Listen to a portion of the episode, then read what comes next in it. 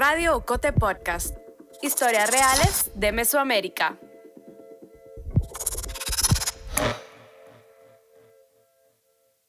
En el episodio anterior de No fue el fuego, este, o algunas que no decían que estaban embarazadas, eh, las ponían a correr y algunas sí sabían las monitoras, pero igual las ponían a correr a dar 100 vueltas en el campo. Y resulta que es como las decimonónicas europeas y de todo, donde habían violaciones, torturas. Pues la verdad hicimos un mini buchinche todas las niñas y con los patojos porque no queremos estar en este hogar. Cuando nos agarraron nos pegaron. Entonces hicimos un mini la verdad es que si vieran a, varias jainas aquí, pero si es una gran varias, nos están haciendo Había unos policías que, que me agredieron. A todos nos pegaron, a todos nos pegaron. Esta es la prueba que la autoridad es corrupta.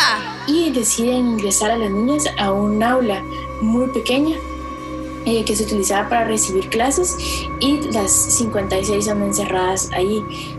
Entonces comenzaron mis compañeras con las mismas colchonetas a poder eh, hacer casitas para poder hacer ellas sus necesidades.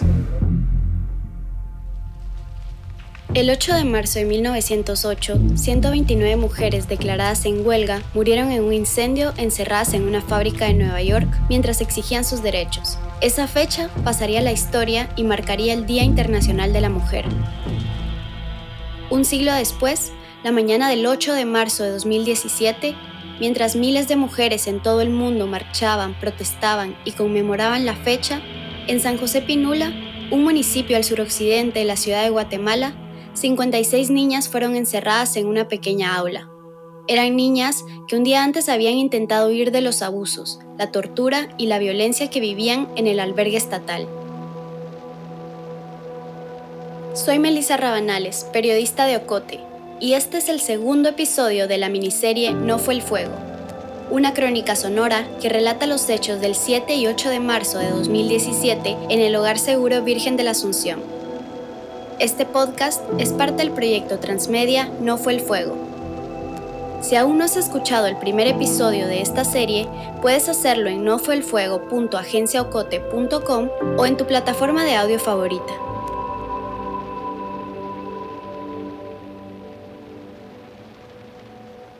Este episodio contiene descripciones y registros sonoros fuertes.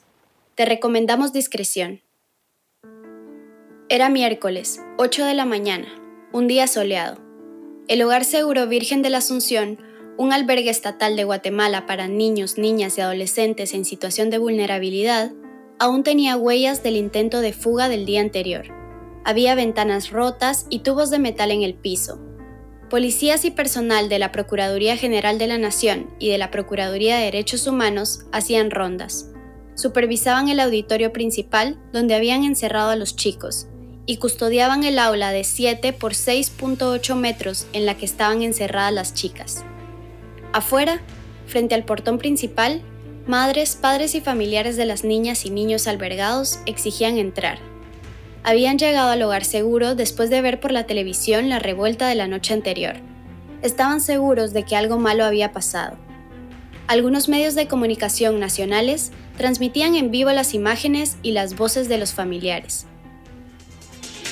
Yo vengo por una niña, porque yo vi anoche donde unas niñas estaban quejando que los policías las estaban tocando. Yo vi una niña en, en brasier, entonces yo estoy preocupada por mi hija. Yo quiero saber, yo quiero verla, por lo menos que me dejen verla dos minutos, tres minutos, que yo sepa que ella está bien, yo me voy a tranquilizar, yo vengo desde lejos. Uno por uno que salga, medio verlo, miremos, yo me voy tranquilo. A María yo me voy tranquilo, que miremos a nuestros hijos, por favor. Un trabajador del hogar seguro intentaba darles explicaciones. Les decía que no podían pasar todos juntos y prometía gestionar el ingreso de dos en dos. Por este día, ¿verdad? Porque eh, mientras se, se, normaliza todo adentro, ¿verdad? Por la crisis que, se está haciendo. Eh, eh, sí, sí, ya, ya, estamos averiguando referente de eso, ¿verdad? Pues yo les pido la calma y la, la comprensión a ustedes, que los entiendan, ¿verdad? Porque, a las 8.58 de la mañana, el personal del hogar dejó pasar a un hombre y a una mujer con la promesa de ver a sus hijos. No durarían ni un minuto adentro. Lo sacarían inmediatamente. El noticiero TN23 captó la escena. El padre salió rápido, movió su cabeza hacia ambos lados, buscaba a los periodistas. Le costaba respirar y hablar al mismo tiempo. Era el primero en dar la noticia afuera.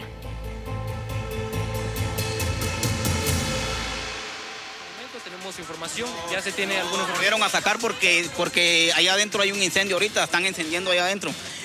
Se están incendiando allá adentro. Nos tienen que dejar entrar, por favor. Déjenos entrar, por favor, porque hay un incendio. Mientras los familiares exigían explicaciones y gritaban que los dejaran entrar frente al portón, adentro el infierno ya se había desatado. En la madrugada de ese día, 56 niñas y adolescentes entre 13 y 17 años que habían participado en la revuelta fueron encerradas con candado en un aula que solo tenía la capacidad para la mitad de ellas si hubiesen estado sentadas en los escritorios. Si el lugar se usara como dormitorio, cabrían nada más 11 personas. Estaban encerradas 56. Una de ellas era una adolescente que el día anterior, durante la fuga, sufrió una luxación en la cadera después de caer de uno de los techos del hogar. Escuchaste su voz en el primer episodio de esta serie. Omitimos su nombre y el de las demás sobrevivientes entrevistadas previamente por su seguridad. Steph Arreaga, del colectivo 8 Tijax, una organización que se formó a partir del 8 de marzo del 2017 por voluntarias que han acompañado durante los últimos cuatro años a las sobrevivientes y sus familiares, asegura que el hospital al que le llevaron tras la caída había recomendado que la adolescente se quedara internada para monitorear su recuperación.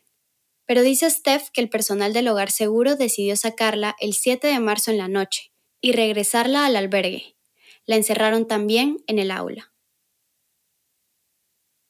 Sin chamarra, sin sábana, ni almohada, ni nada, o sea, así, solo la colchoneta y nosotras. Ya tipo esa hora de la noche había demasiado frío porque es una montaña. La cosa es que yo tenía una camisa de tirantes negra, el pantalón negro pero roto. Hacía demasiado frío, o sea, todas tenían que quedarse abrazadas. Al segundo día amanecimos, yo fui una de las primeras que amaneció. Según Estefa Arreaga, la adolescente que acabas de escuchar no fue la única a la que sacaron del hospital. El colectivo 8 Tijac se enteraría después que otra niña que también se había lastimado durante la revuelta fue retirada del hospital y devuelta al hogar la noche del 7 de marzo, donde también la encerrarían en el aula.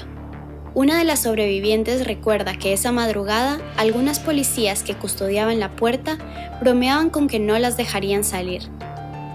Mm, hicieron comentarios de que la llave se perdió, de que la llave se extravió, de que no sabían dónde estaban las llaves y así sucesivamente.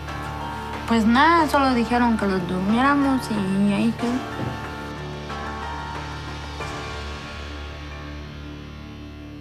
En la mañana, el personal del hogar les llevó desayuno. Monitoras y psicólogas pasaron lista. Algunas niñas pidieron ir al baño, pero la policía les prohibió la salida. De acuerdo con la investigación de la Fiscalía, Lucinda Marroquín Carrillo, subinspectora de la Comisaría 11 y quien estaba al mando del grupo de policías, volvió a cerrar la puerta negra de metal con candado. Adentro, algunas chicas tuvieron que hacer sus necesidades en una esquina del aula. Estaban sucias, desesperadas. Eran niñas y adolescentes que un día antes, el 7 de marzo, habían intentado huir del hogar después de haber denunciado malos tratos, tortura, violaciones y abuso sexual. Pero el intento de fuga frustrado, los golpes de los policías que las habían detenido, la violencia dentro del albergue, las quejas no escuchadas, el frío que habían pasado en la noche frente al portón y el encierro les hicieron acumular más la rabia. Según la reconstrucción de los hechos que haría el Ministerio Público en la audiencia de primera declaración del caso, entre las 8.57 y 8.58 de la mañana, en un intento de llamar la atención de la policía, dos adolescentes taparon la ventana del aula con algunas colchonetas. Una de ellas sacó una carterita de fósforos que llevaba en el bolsillo de su pantalón, encendió uno y lo acercó a las colchonetas, se inició el fuego.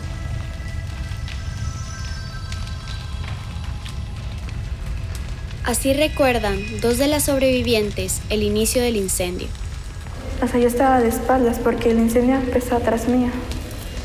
Y de repente todas salieron gritando, eh, o sea, corriendo. Y volví a ver qué era. Cuando miré que era un pequeño fuego, o sea, no me preocupé, pero de repente se agrandó así demasiado rápido. Era, éramos muchos y no cabíamos ahí entonces. Pero cuando comenzaron mis compañeros a gritar, a pedir auxilio, una de los policías nos contestó de que si fuimos pilas para fugarnos, que fuéramos pilas para enfrentar el fuego también. Según la Fiscalía de Femicidio del Ministerio Público, quien les gritó desde afuera del aula fue la oficial Lucinda Marroquín, quien se había quedado con la llave del candado después de cerrarlo. De acuerdo con información de la misma Fiscalía, las cámaras de seguridad del hogar revelaron que pasadas las 9 en punto comenzó a salir humo del aula. Marroquín abrió la puerta 9 minutos y 30 segundos más tarde.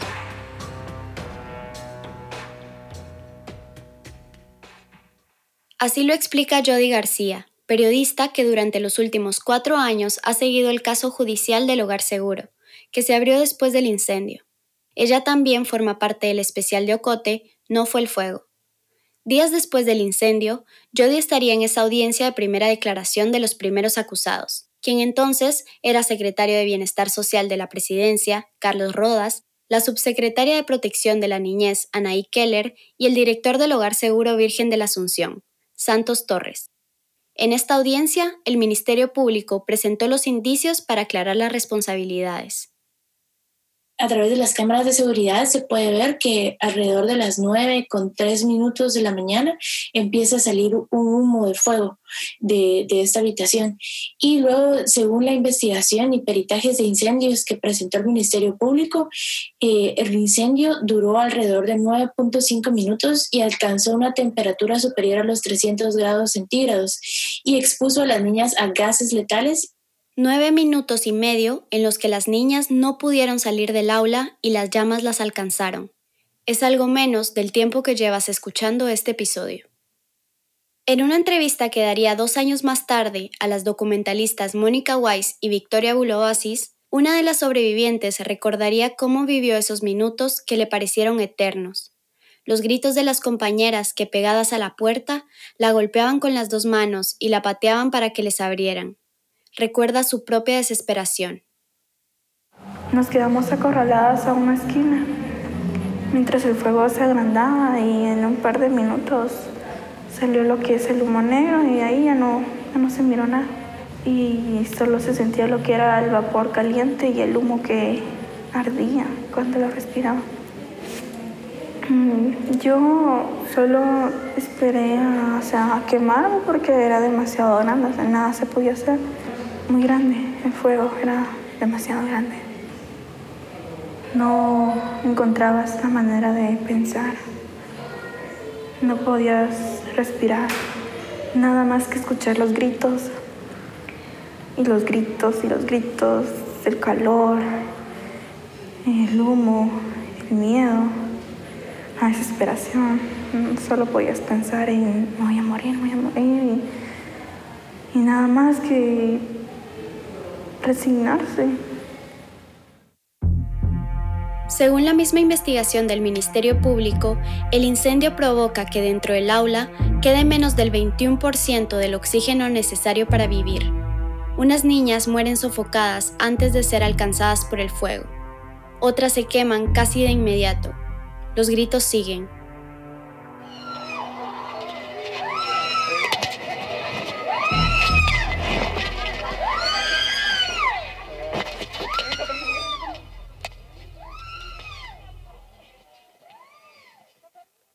Después de esos 9 minutos y 30 segundos, Lucinda Marroquín abre la puerta del aula.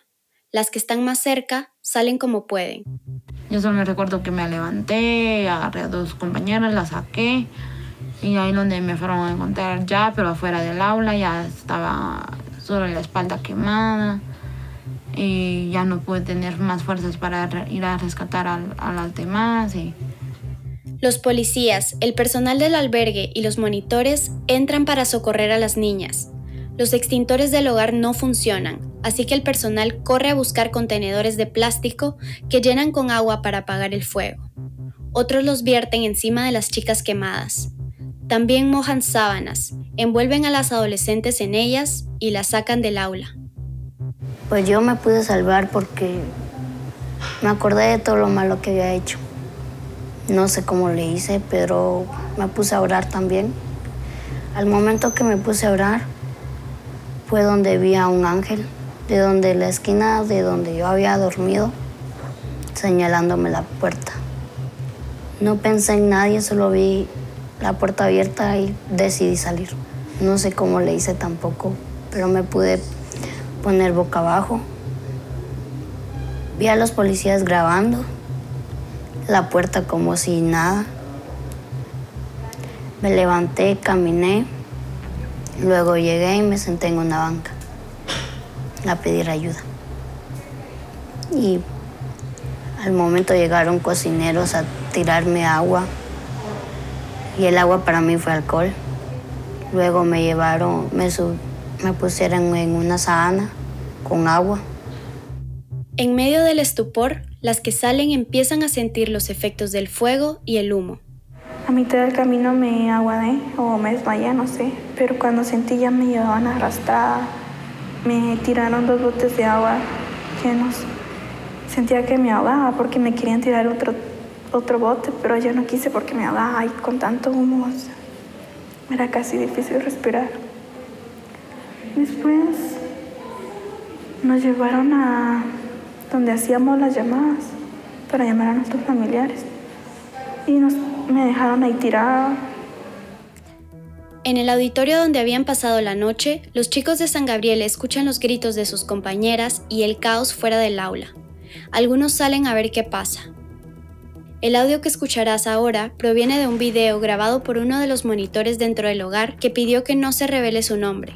En él se escucha a los jóvenes al enterarse del incendio. Se les escucha correr por los techos de los módulos del hogar para intentar llegar al lugar donde estaban los cuerpos quemados de las niñas. ¿Vamos para abajo, Bran? Sí, sí, hombre, tranquilo, hombre. Nosotros ayudamos como pudimos, eh. Vamos. Daniel, vamos para abajo, papá. Yo sé que se puede. Carnal, hacer paro, acá. Vamos para abajo. Las chivas, hombre, hacer paro, carnal. No nos quiten tiempo, pues, porque queremos ayudar a aquellas.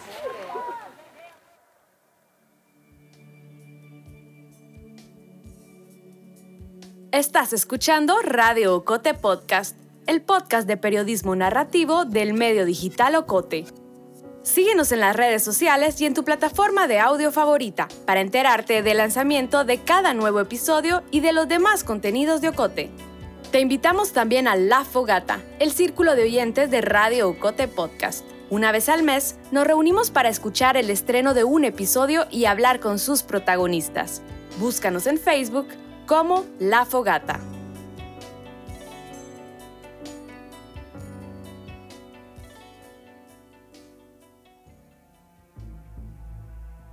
Afuera del hogar, los familiares alertados por el hombre que había logrado entrar al albergue entraron en pánico. Los funcionarios del hogar seguro seguían sin abrir las puertas. Las madres, los padres y los periodistas solo podían sospechar lo que pasaba a través de las ranuras y los espacios que quedaban entre el portón y la acera. Desde ahí, una cámara captó cómo el personal del albergue corría con baldes de agua de un lado a otro de las instalaciones este momento no se ha hecho presente eh, ningún eh, tipo de cuerpo de socorro. Lo que podemos observar en este lugar es eh, hay fuerte movimiento en el interior y se logran escuchar incluso hasta acá afuera los gritos de las niñas. En estos momentos, señora, ¿usted logra escuchar? Sí, yo escucho el grito de las niñas. Yo estoy preocupada. Yo quiero que me dejen entrar. Porque yo vi cuando llevaban unas niñas envueltas en sábanas, iban quemadas. Ustedes pueden observar en estos momentos cómo el personal y también elementos de la Policía Nacional Civil están sacando a las personas eh, y también están sacando pertenencias. Este... En un momento de la transmisión en vivo del medio TN23, se ve llegar a la que según el reportero era la primera ambulancia que se presentaba. El personal del hogar abrió el portón y le dejaron entrar. Días más tarde, en una citación en el Congreso de la República con las comisiones del menor y de transparencia, el mayor de los bomberos voluntarios, Edgar Augusto Ramírez, diría que, ese 8 de marzo, los bomberos no habían podido entrar inmediatamente, que el personal del hogar los había hecho esperar cerca de 40 minutos. En los siguientes 50 minutos, según las actas de los bomberos voluntarios y municipales, llegaron al menos 10 ambulancias más, algunas adolescentes yacían fuera del aula, gritaban. Todas las demás niñas que habían sacado de principio estaban gritando. Y yo solo sé que trataba de moverme, pero no podía, no aguantaba ni mi mano. Después escuché que una monitora estaba diciendo al bombero que las que no se movían eran porque estaban muertas. Entonces, no sé ni cómo le hice, pero me senté así la verdad que no sé cómo le hice. Y me senté y el bombero me miró. Y solo sé que él dijo que ella estaba viva y me cargaron. Me subieron a la ambulancia con tres o cuatro patojas más. Y a mitad de camino me desmayé. Y ya no recuerdo nada. Cuando los bomberos llegaron, 19 niñas ya habían muerto. Estaban totalmente quemadas. Después iniciaron el traslado de las que seguían con vida a hospitales públicos en la capital de Guatemala. Como no había suficientes ambulancias, en algunas llevaban a varias niñas. Las que tenían heridas más graves iban en camillas, otras sentadas. Carolina Escobar, directora de la Alianza, una organización no gubernamental que acoge a niñas y adolescentes sobrevivientes de trata y violencia sexual, se enteró de la noticia por una llamada de uno de los trabajadores del hogar con quien tenía comunicación. No lo pensó mucho, en ese momento no sabía muy bien a qué iría, pero sabía que tenía que llegar al hogar seguro. Dejó la alianza, tomó su carro y manejó por casi 26 kilómetros, unos 50 minutos, mientras imaginaba lo peor. Temía encontrar caras y cuerpos conocidos de algunas de las niñas que habían estado albergadas en su institución. Temía no reconocerlas.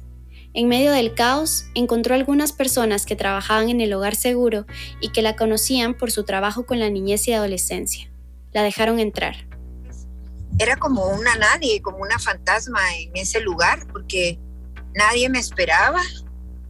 Me conocían, pero no estaba cada quien en lo suyo. Entonces, nadie me miraba, por lo cual me pude desplazar de cierta manera bastante sola de adentro. Carolina describe el lugar repleto de bomberos que entraban y salían, de policías que gritaban y pedían más baldes de agua. Se escuchaban también los gritos de dolor de las adolescentes. Carolina no se pudo acercar mucho al aula, así que decidió ir hacia los demás módulos para verificar que los otros 550 niños y niñas que registraba entonces la institución se encontraran bien Mientras caminaba, se encontró con una niña conocida que no había estado encerrada en el aula. Ahí fue una de las, sale, le hice hasta el fondo y entonces me acuerdo perfectamente que, que había estado con nosotros en la alianza y corre y corre y me abraza y se pone a llorar y nos sentamos en la orilla de un módulo y me comienza a contar cómo oían los gritos y cómo habían sentido tanta angustia y que no las dejaban salir. Y em, entonces eh, nos quedamos ahí fácil una media hora con ella en lo que la de PDH seguía preguntando adentro de las cabañas cómo había sido, qué habían oído. Carolina supo que tenía que documentar lo que pasaba dentro del albergue. Mientras los medios de comunicación esperaban afuera, ella consolaba a algunas adolescentes, trataba de encontrar caras conocidas y tomaba fotos del lugar. Luego fue al auditorio donde estaban los niños y adolescentes de San Gabriel que todavía tenía un olor a pipí horrible, porque como no habían podido salir al baño, eh, y unos estaban acostados en el suelo, boca arriba, un par de chiquitos, me acuerdo que para mí eran muy chiquitos, la verdad, eh, y estaban como atontados. Entonces, bueno, ahí caigo en cuenta que, que, les habían dado algo seguro en la comida, porque no, no, no estaban como en ese estado de alerta que uno se pone cuando cuando pasa una tragedia, ¿verdad? Sino así, echados enfrente, o realmente, como no conozco sus historias, a lo mejor eran niños o jóvenes que habían vivido muchísimo y estaban como disociados en ese momento, quién sabe, pero estaban tirados en el suelo como atontados. Esa fue la impresión y si ves las fotos te lo corroboran, ¿verdad? Carolina también vio cómo, en medio del desconcierto y el caos, algunos monitores comenzaron a llamar a niños y niñas de otros módulos. Les decían que sus familiares estaban afuera y sin ningún tipo de control los dejaban salir.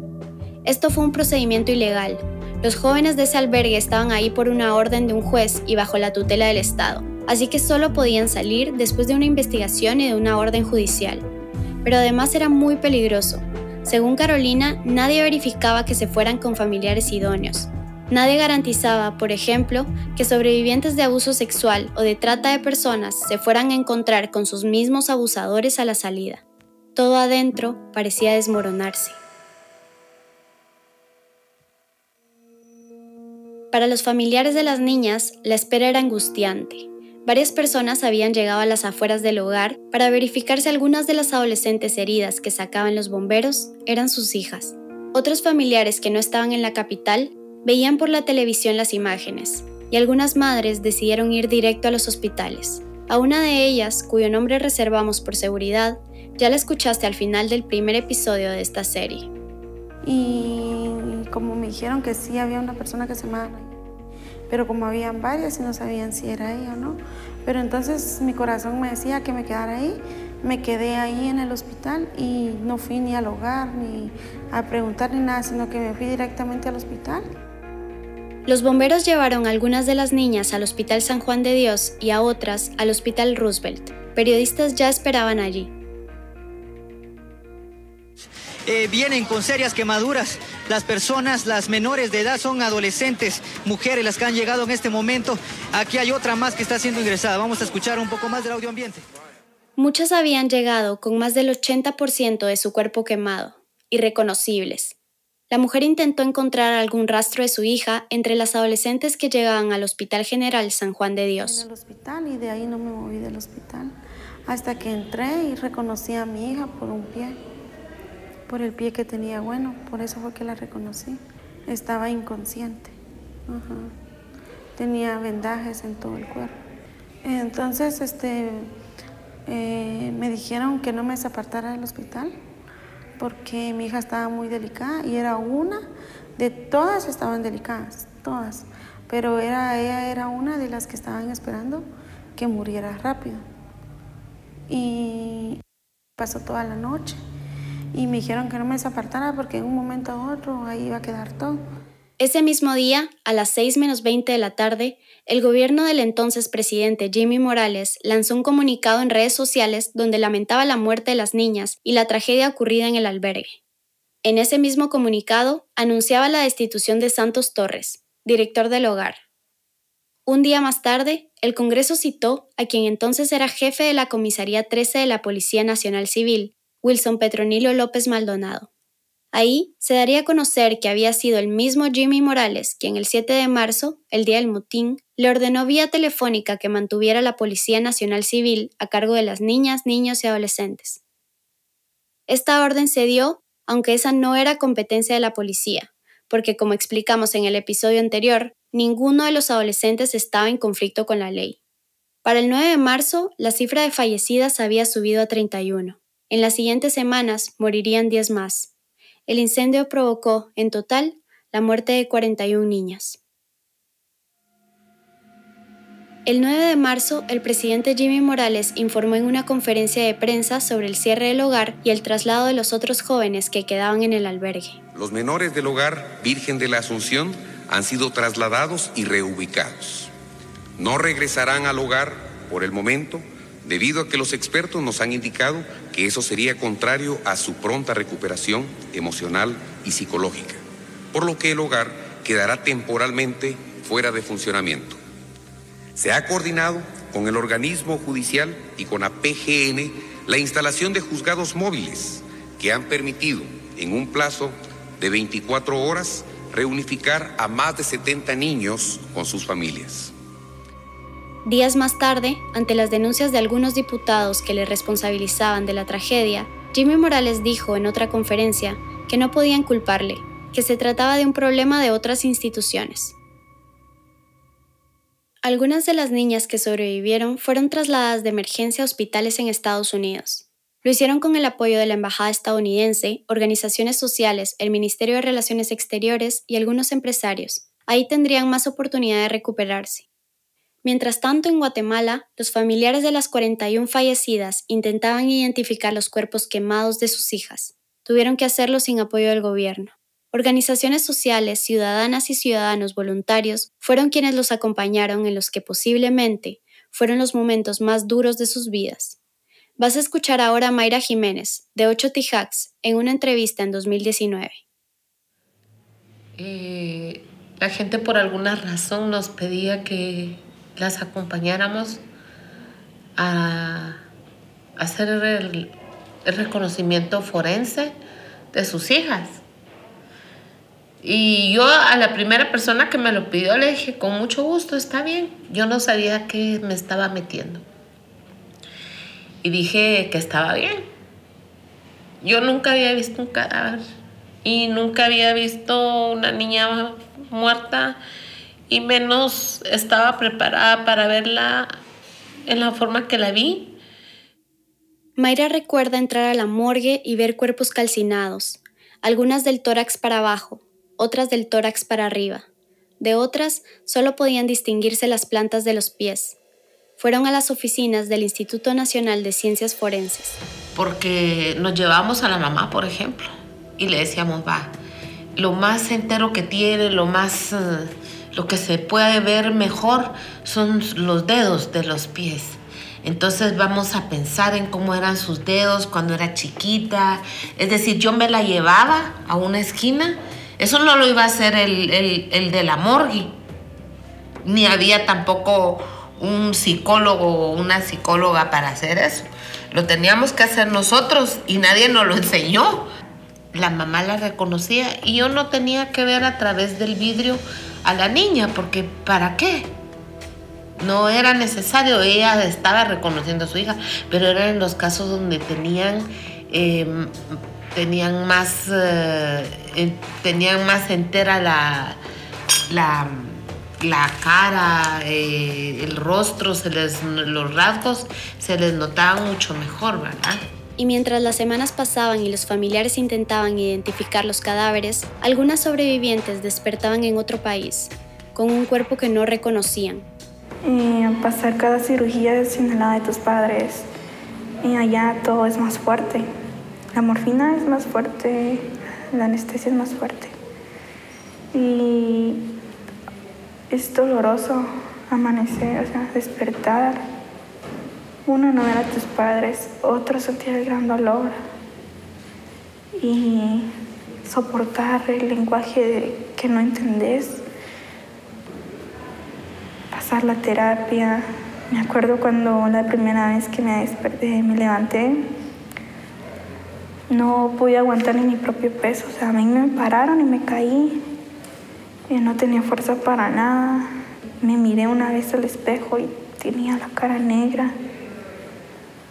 Mi piel estaba muy ligosa. Fue horrible ver todo eso. Y afrontarlo solo es difícil. Y no fue solo la recuperación, fue también volver a Guatemala. Algunas debían seguir bajo la tutela del Estado y después venir a tu país y que te metan a otro hogar. Para mayo de 2018, de las 15 sobrevivientes, 6 estaban de regreso en hogares de protección. Pasaron días primero, luego semanas, después meses y años, más de cuatro años. Las sobrevivientes crecieron, la mayoría de ellas tuvieron hijos e hijas antes de cumplir los 18 años. Después del incendio, volvieron a ser invisibles para el Estado en Guatemala, que se ubica entre los países más impunes del mundo, en el puesto 59 de 69 según el Índice Global de Impunidad elaborado por la Universidad de las Américas de Puebla, la justicia en este caso también ha tardado en llegar. Em, han pasado cuatro años después del incendio en el hogar seguro y pues algo muy importante a resaltar es que ya todas las sobrevivientes son mujeres adultas que crecieron sin obtener justicia por lo que les sucedió. Entonces hasta el momento el caso se ha retrasado por amparos, eh, por acciones del mismo juez y se espera que el primer grupo, el caso está dividido en tres grupos y se espera que el primer grupo enfrente juicio en marzo del siguiente año. Entonces, eh, sin embargo, pues la fecha del juicio se ha trazado en, en otros momentos. Durante estos últimos cuatro años se procesó a 11 funcionarios públicos. Muchos de ellos demostraron que no estaban capacitados para su cargo. Los primeros acusados fueron Carlos Rodas, exsecretario de Bienestar Social de la Presidencia, Anaí Keller Zavala, ex subsecretaria de Protección y Acogimiento de la Niñez y Adolescencia de la SBS, y Santos Torres, quien era director del hogar. Rodas y Keller eran los responsables de todos los hogares de protección del Estado. Torres estaba a cargo del hogar seguro. Algo que se ha cuestionado durante el proceso es que los tres no llenaban el perfil para ocupar esos puestos. No tenían la experiencia necesaria. Por ejemplo, antes de asumir como subsecretaria de protección, Keller había sido productora y presentadora de canales de televisión durante 30 años, canales donde había saltado a la fama el comediante Jimmy Morales, que después se convertiría en presidente de la República. Santos Torres, el director del Hogar Seguro, solo tenía experiencia en la Policía Nacional Civil. Había sido agente y con los años ascendió de rango hasta ser subdirector general de la PNC. Los demás acusados en el caso son Brenda Yulisa Chamán Pacay, ex jefa del Departamento de Protección Especial contra el Maltrato en todas sus formas. Gloria Patricia Castro Gutiérrez, ex defensora de la niñez y adolescencia de la PDH. Harold Augusto Flores Valenzuela, quien hoy todavía es jefe de la Procuraduría de Menores de la PGN. Lucinda Eva Marina Marroquín Carrillo, la subinspectora a la que se acusa de no haber abierto a tiempo el aula. Luis Armando Pérez Borja, ex jefe de operaciones de la Comisaría 13. Rocío Albani Murillo Martínez, la jueza que el 7 de marzo no se presentó para practicar la exhibición personal de los adolescentes durante la captura de la policía. Cruci Flor de María López Pérez, exmonitora del Centro Juvenil de Privación de Libertad para Mujeres Gorriones. Y Ofelia María Pérez Campos, quien entonces era coordinadora del área de mi hogar. Como explicaba yo de antes, ninguno ha sido juzgado, la fecha para el primer juicio contra Rodas, Keller y Torres está prevista para el 29 de marzo de 2022.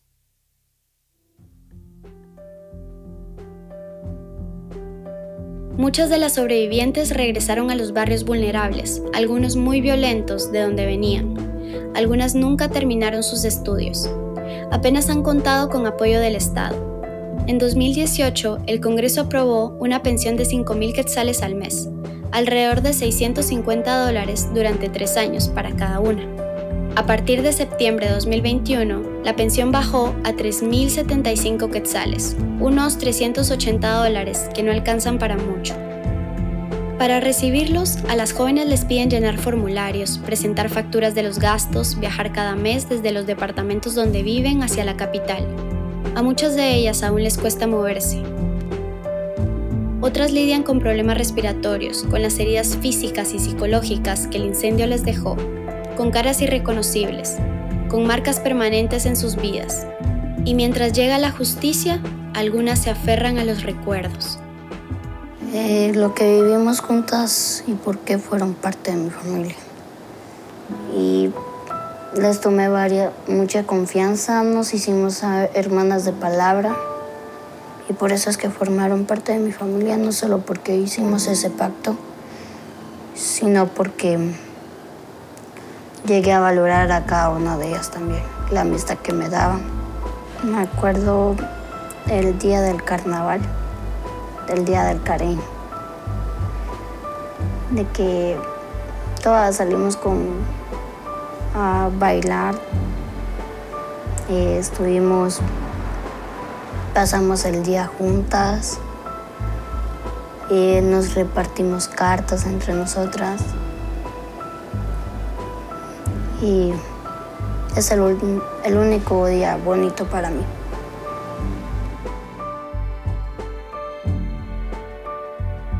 Llegamos al final del segundo y último episodio de la miniserie No fue el fuego, una crónica sonora de uno de los hechos más terribles de la historia reciente de Guatemala. Parte del proyecto Transmedia No fue el fuego. Esta historia no termina aquí, aún falta mucho por relatar. Si deseas conocer más sobre lo que pasó antes, durante y después del 8 de marzo de 2017 sobre las niñas que murieron y las sobrevivientes, puedes explorar el especial transmedia no fue el fuego.agenciaocote.com. Ahí encontrarás cobertura, investigación y memoria. El guion de este podcast y algunas entrevistas de este episodio los hice yo, Melissa Rabanales. La edición es de Carmen Quintela. La música original es de Isaac Hernández, quien también realizó el montaje y la producción sonora y musical con el apoyo de José Manuel Lemos. Las ilustraciones son de Rosario Lucas. Para la construcción de este episodio se utilizaron investigaciones y entrevistas realizadas por periodistas del especial No fue el fuego, Verónica Orantes y María José Longo, Fernanda Gándara y Jody García, con la edición de Daniel Arrea, y el trabajo audiovisual de Mónica Weiss y Victoria Bulobasis durante los últimos cuatro años. La reconstrucción de los hechos fue recopilada por Carla Natareno en una línea del tiempo para este especial. Los datos de este episodio se cotejaron con material de archivo y de los medios de comunicación Prensa Libre y TN23 con videos y audios de cortesía de la organización 8 Tijax, con información de las audiencias de primera declaración y con el informe de la Oficina del Alto Comisionado de Naciones Unidas para los Derechos Humanos, las víctimas del Hogar Seguro Virgen de la Asunción, un camino hacia la dignidad. Agradecemos el apoyo de Carolina Escobar Sarti, también parte de la Junta Directiva de Asociación Ocote. Jenny Marroquín es la gestora de comunidad de este especial y Maggie Medina la coordinadora institucional. La voz institucional de Radio Cote Podcast es de Lucía Reynoso Flores. Julio Serrano Echeverría es el coordinador creativo. Alejandra Gutiérrez Valdizán es la directora general y editorial de Ocote.